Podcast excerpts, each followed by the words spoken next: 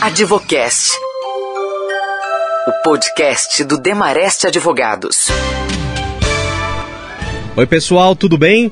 Estamos aqui com mais uma edição do Advocast, o podcast do Demarest.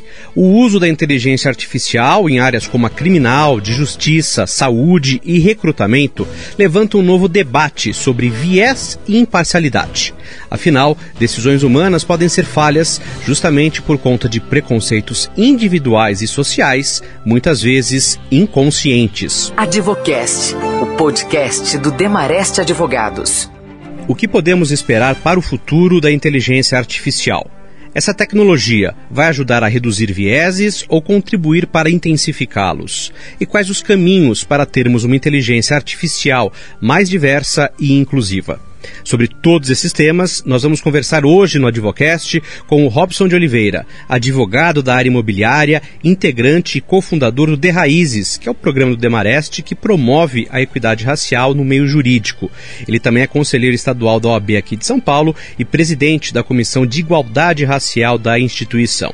E conosco o Eduardo Magrani, que é sócio do Demareste nas áreas de propriedade intelectual e inovação e privacidade de dados e cibersegurança.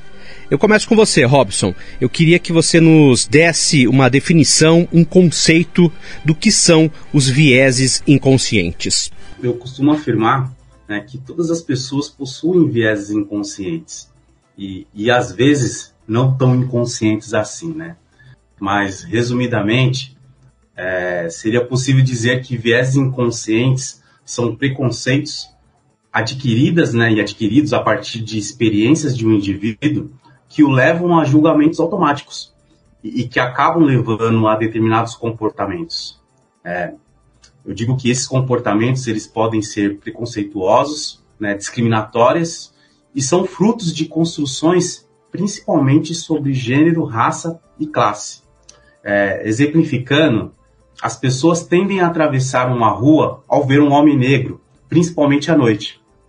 Trata-se de um comportamento adquirido a partir de experiências e construções que compreende como perigosos aqueles homens negros.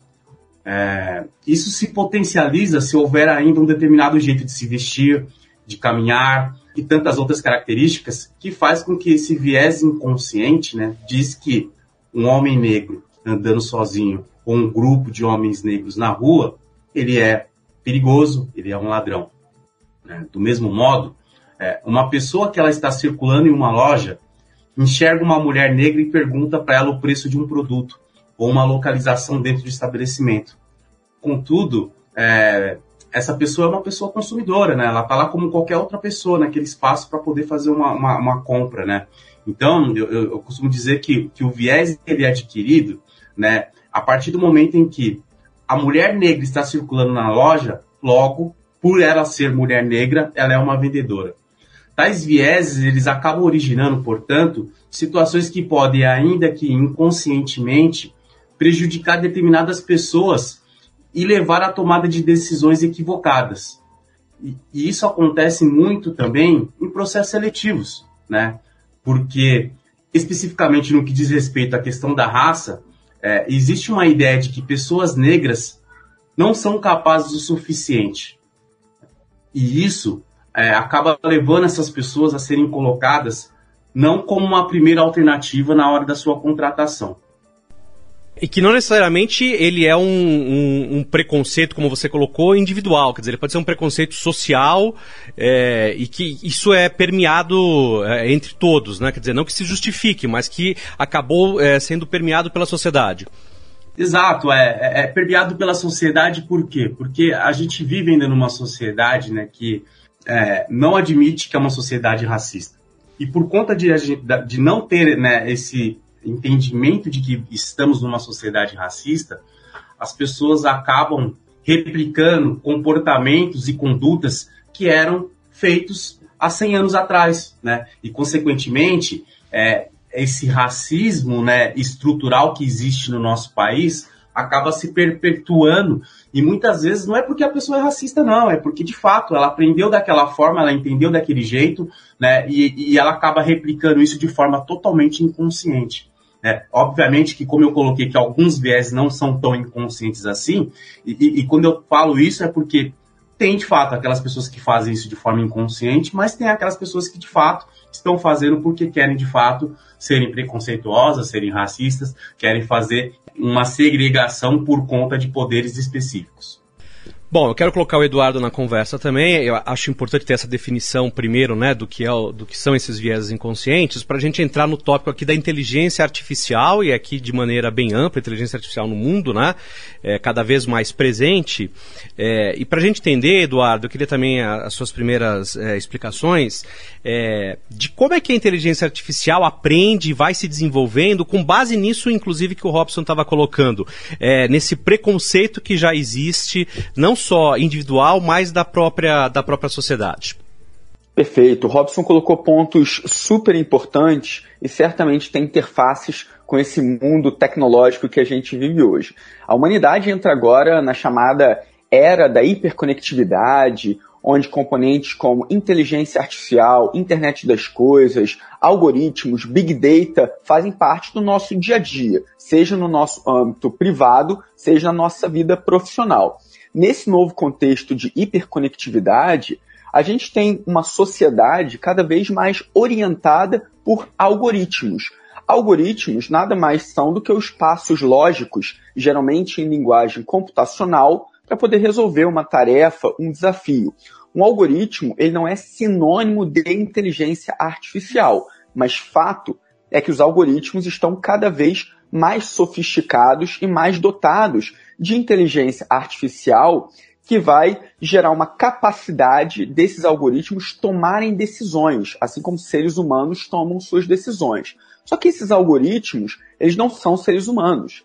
Eles são máquinas, códigos, funções matemáticas programados por seres humanos. Então é muito importante que esses programadores, designers, tenham consciência de que os algoritmos que estão sendo desenhados, desenvolvidos agora, vão orientar nossas tomadas de decisão, vão gerar os conteúdos que a gente vê e não podem ser tratados como caixas fechadas, sem nenhuma explicabilidade, sem nenhuma transparência. Se inteligência artificial e algoritmos têm hoje um alto impacto na sociedade, eles têm que ser desenvolvidos com transparência, ética e muita responsabilidade. Quando a gente fala em algoritmos, eles hoje fazem parte do nosso dia a dia, seja em processos profissionais de candidatura, como o Robson falou, seja em atividades domésticas, como assistir um Netflix, ou observar a timeline do nosso Facebook, do nosso Instagram ou LinkedIn, todos funcionam com inteligência artificial e algoritmo, e eventualmente esses dispositivos algoritmos podem sim estar gerando é, falhas, que podem ser preconceitos, discriminações, nem sempre isso está na cabeça do desenvolvedor, ou nem sempre esse desenvolvedor percebe justamente essa discriminação, principalmente quando ela não é consciente. Advocast. Informação com quem entende. Quando a gente fala da inteligência artificial, é, a gente está falando justamente da, da simulação, é, não sei se simulação é exatamente a palavra, mas enfim, é um, uma simulação dos processos humanos pelos computadores, pelas máquinas, né? É, e aí quando isso que você está falando e o Robson colocou no início, é, na verdade a inteligência artificial ela vai simular esse comportamento nosso, né? É, então é por isso que a gente pode ter replicado é, esses vieses nesses algoritmos pela, pela própria inteligência artificial. É isso? Perfeito. Então esses vieses como, como eu estava explicando, eles podem vir pela escolha das informações que vão compor o dataset, que é o conjunto de informações que o algoritmo vai trabalhar em cima. E aí eu posso dar um exemplo.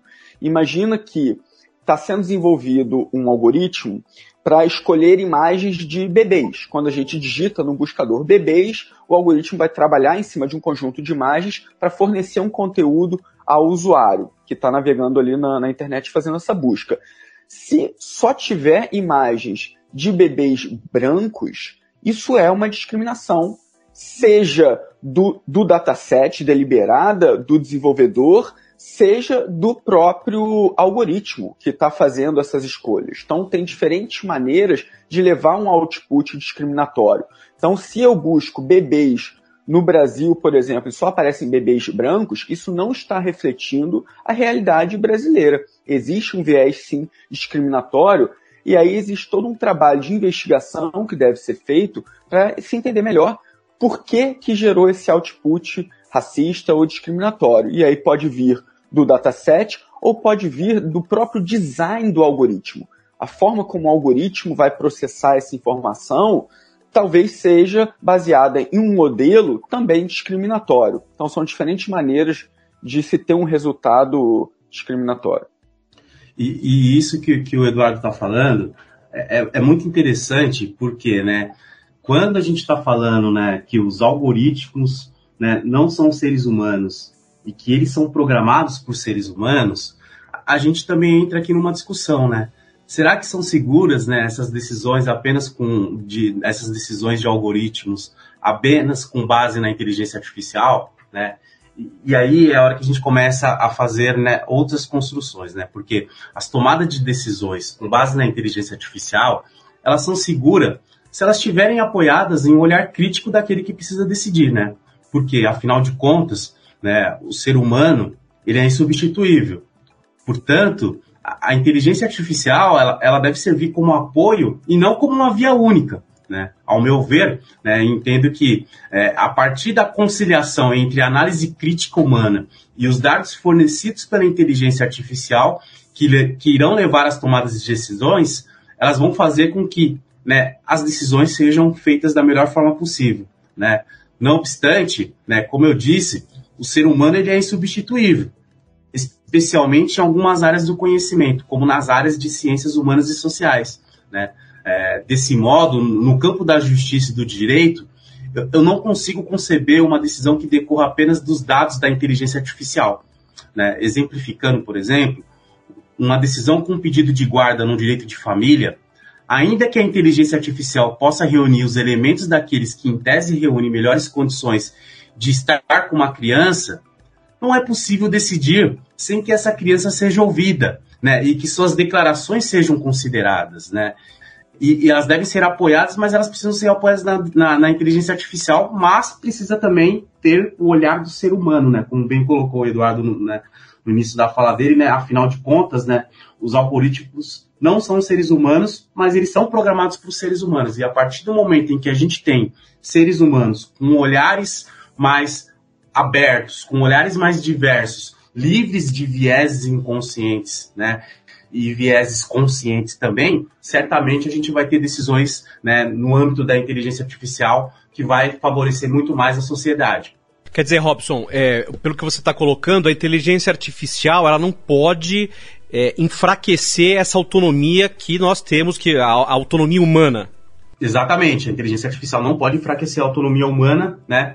É, ela é um apoio, mas a autonomia humana deve existir, inclusive porque né, é, é a partir de dessa autonomia humana que, de fato, a gente consegue ter outras percepções que a inteligência artificial não vai conseguir né, averiguar. Né? É, como eu coloquei aquele exemplo, por exemplo, da, da, da uma discussão judicial de guarda de família, se você só for utilizar a questão artificial, você vai falar, puxa vida, talvez é, esse pai tenha uma condição financeira melhor, vou deixar essa criança com o pai. Mas, quando você coloca a condição humana, o olhar humano, o viés humano, você analisando a situação, a empatia, a convivência que a criança tem com aquela mãe, por exemplo, né? Que a mãe dá o afeto, porque o pai pode ter a condição financeira, mas a mãe dá o afeto, a mãe que dá os cuidados, se você olhar com o olhar humano, você vai falar, puxa vida, se eu tomar a, a decisão somente pautada na inteligência artificial, eu posso estar cometendo um erro grave aqui, porque certamente essa criança não vai ser feliz no âmbito da sociedade familiar, porque quem tem o carinho, quem dá o amor, quem dá os cuidados é a mãe e não o pai. O pai é só o provedor financeiro. Então, se a gente olha com esse olhar humano, né, nesse sentido, você consegue fazer o bem muito maior, né, porque você está vendo de fato aonde aquela decisão vai trazer o benefício para aquele tutelado que está buscando aquele, aquela, a, a, aquela decisão. O Robson tocou num ponto-chave. Essa é uma das discussões que eu considero mais importante nessa área, que é como a gente pode conseguir a manutenção da autonomia humana em uma sociedade cada vez mais orientada por algoritmos. O tema de inteligência artificial não é um tema novo. Ele já vinha sendo desenvolvido pela ficção científica, nessa ideia de rivalidade seres humanos versus máquinas. Depois foi desenvolvido cientificamente na década de 50, como máquinas podendo emular o pensamento humano, a tomada de decisão humana. Mas hoje falar de inteligência artificial e de algoritmos é falar de toda uma galáxia, com uma série de complexidades. Existem diversos tipos de algoritmos com capacidades de processamento diferentes, com capacidade de tomada de decisão diferente. Hoje se fala bastante em árvores de decisão, algoritmo caminhos, em deep learning, e esses algoritmos, dependendo de qual a gente esteja utilizando, eles podem envolver um aprendizado supervisionado, não supervisionado, aprendizado por reforço. Então a gente tem que entender exatamente que tecnologia a gente está realmente usando para ver a melhor forma dos seres humanos conseguirem controlar os danos, mitigar os danos e os riscos e manter a nossa autonomia. Então, o direito tem que tomar muito cuidado ao se apoiar, que é um, um termo que o Robson usou, ao se apoiar em soluções algorítmicas para que realmente consiga manter a sua autonomia, manter uma capacidade mínima de supervisão e buscar cada vez mais transparência nesses processos algorítmicos, explicabilidade, auditabilidade, entendendo que é uma tecnologia de enorme potencial, mas que traz consigo vários riscos também. Então, a ideia é que a gente possa se apoiar nessa grande tecnologia e seus grandes benefícios, mas reduzindo ao máximo os riscos e com uma supervisão também. Isso que o Eduardo está falando é, é, é, muito importante, né? Porque o que acontece, Leandro? É, os estudos já vêm demonstrando né, que alguns modelos de inteligência artificial podem incorporar os preconceitos dos seres humanos, né? Nos Estados Unidos, por exemplo, essas pesquisas elas são bastante avançadas, né? Inclusive indicando que algoritmos podem ser tendenciosos uma vez que se baseiam em, em dados pretéritos, eliminando o candidato oriundo de uma determinada região ou, por exemplo, deixando de selecionar identificando pessoas negras como potencialmente perigosas, né, como ocorreu recentemente com um programa de computador nos Estados Unidos da Flórida, né.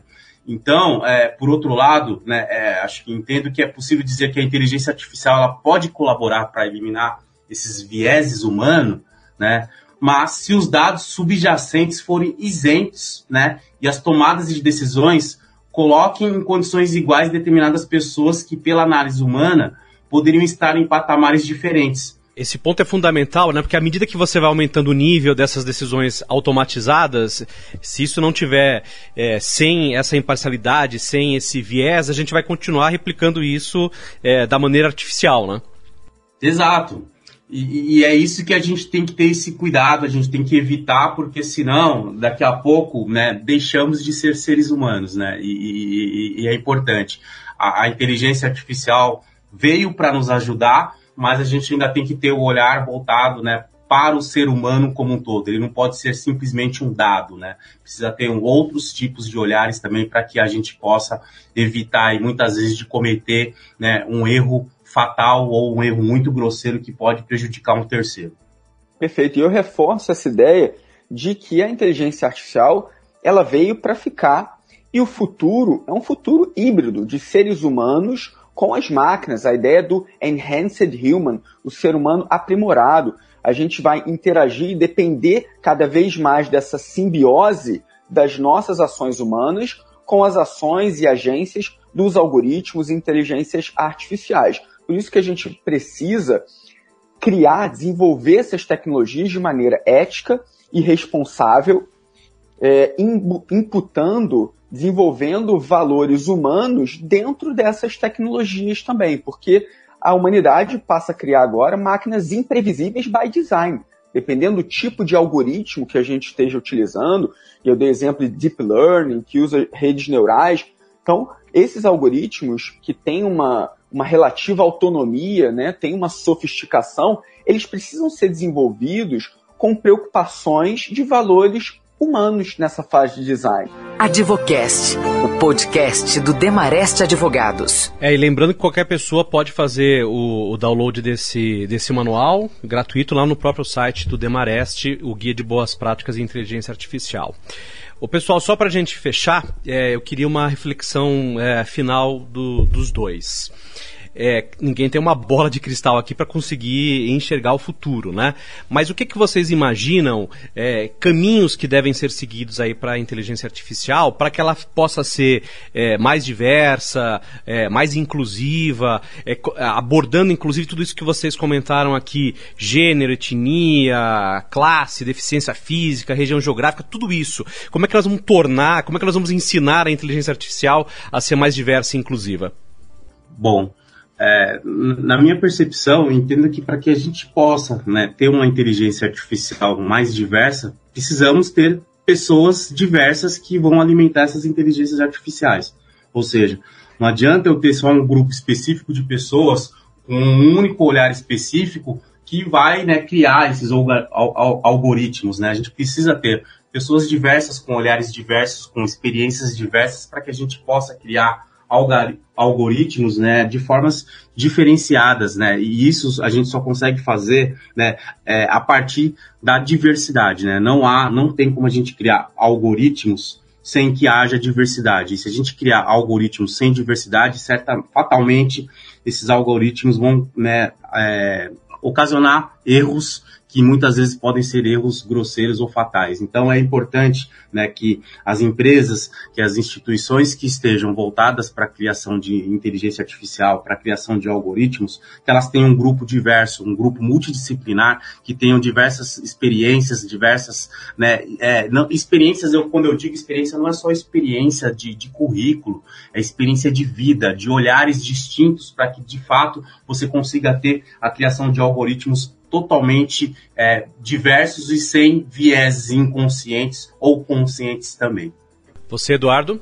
Perfeito. E eu reforço essa ideia de que é importante buscar uma consciência maior sobre esses vieses inconscientes, tanto por parte dos designers, dos programadores que estão desenvolvendo essas novas tecnologias, quanto por parte da, dos, das próprias tecnologias que vão acabar gerando outputs discriminatórios, ainda que não sendo imputados diretamente por um preconceito direto. Tem várias formas de se ter um output discriminatório, a gente conversou bastante sobre isso aqui. Pode ser um preconceito já na escolha das informações que compõem o dataset, pode ser um preconceito que está no design do algoritmo, no próprio modelo. Então tem que ter uma preocupação ativa em reduzir esses vieses, sejam vieses deliberados, sejam vieses inconscientes também.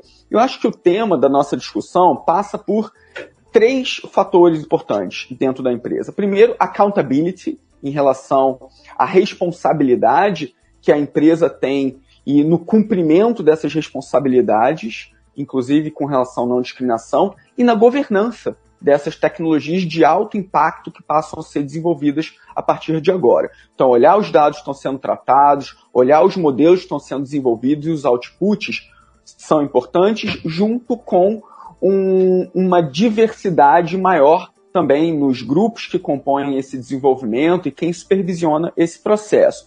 Em termos de valores, é importante que sejam cada vez mais transparentes, que levem em consideração a privacidade, que sejam auditáveis e explicáveis. Essas são palavras que fazem parte cada vez mais de um consenso internacional sobre ética de algoritmos, ética de máquinas, e que a gente absorve e faz uma digestão cada vez mais para o cenário brasileiro também, como parte de boas práticas. Legal. Olha, esse tema é, é, muito interessante, né? Gera muita reflexão e com certeza a gente vai voltar a discutir aqui no Advocast. Por hora, eu agradeço os nossos dois entrevistados de hoje, o Robson de Oliveira, advogado da área imobiliária e integrante, cofundador do De Raízes, que é o programa do Demarest, que promove a equidade racial no meio jurídico, e ao Eduardo Magrani, que é sócio do Demarest nas áreas de propriedade intelectual e inovação e privacidade de dados e cibersegurança. E claro, agradeço principalmente a você que esteve nos acompanhando em mais um Advocast. Até a próxima, pessoal! Advocast, o podcast do Demarest.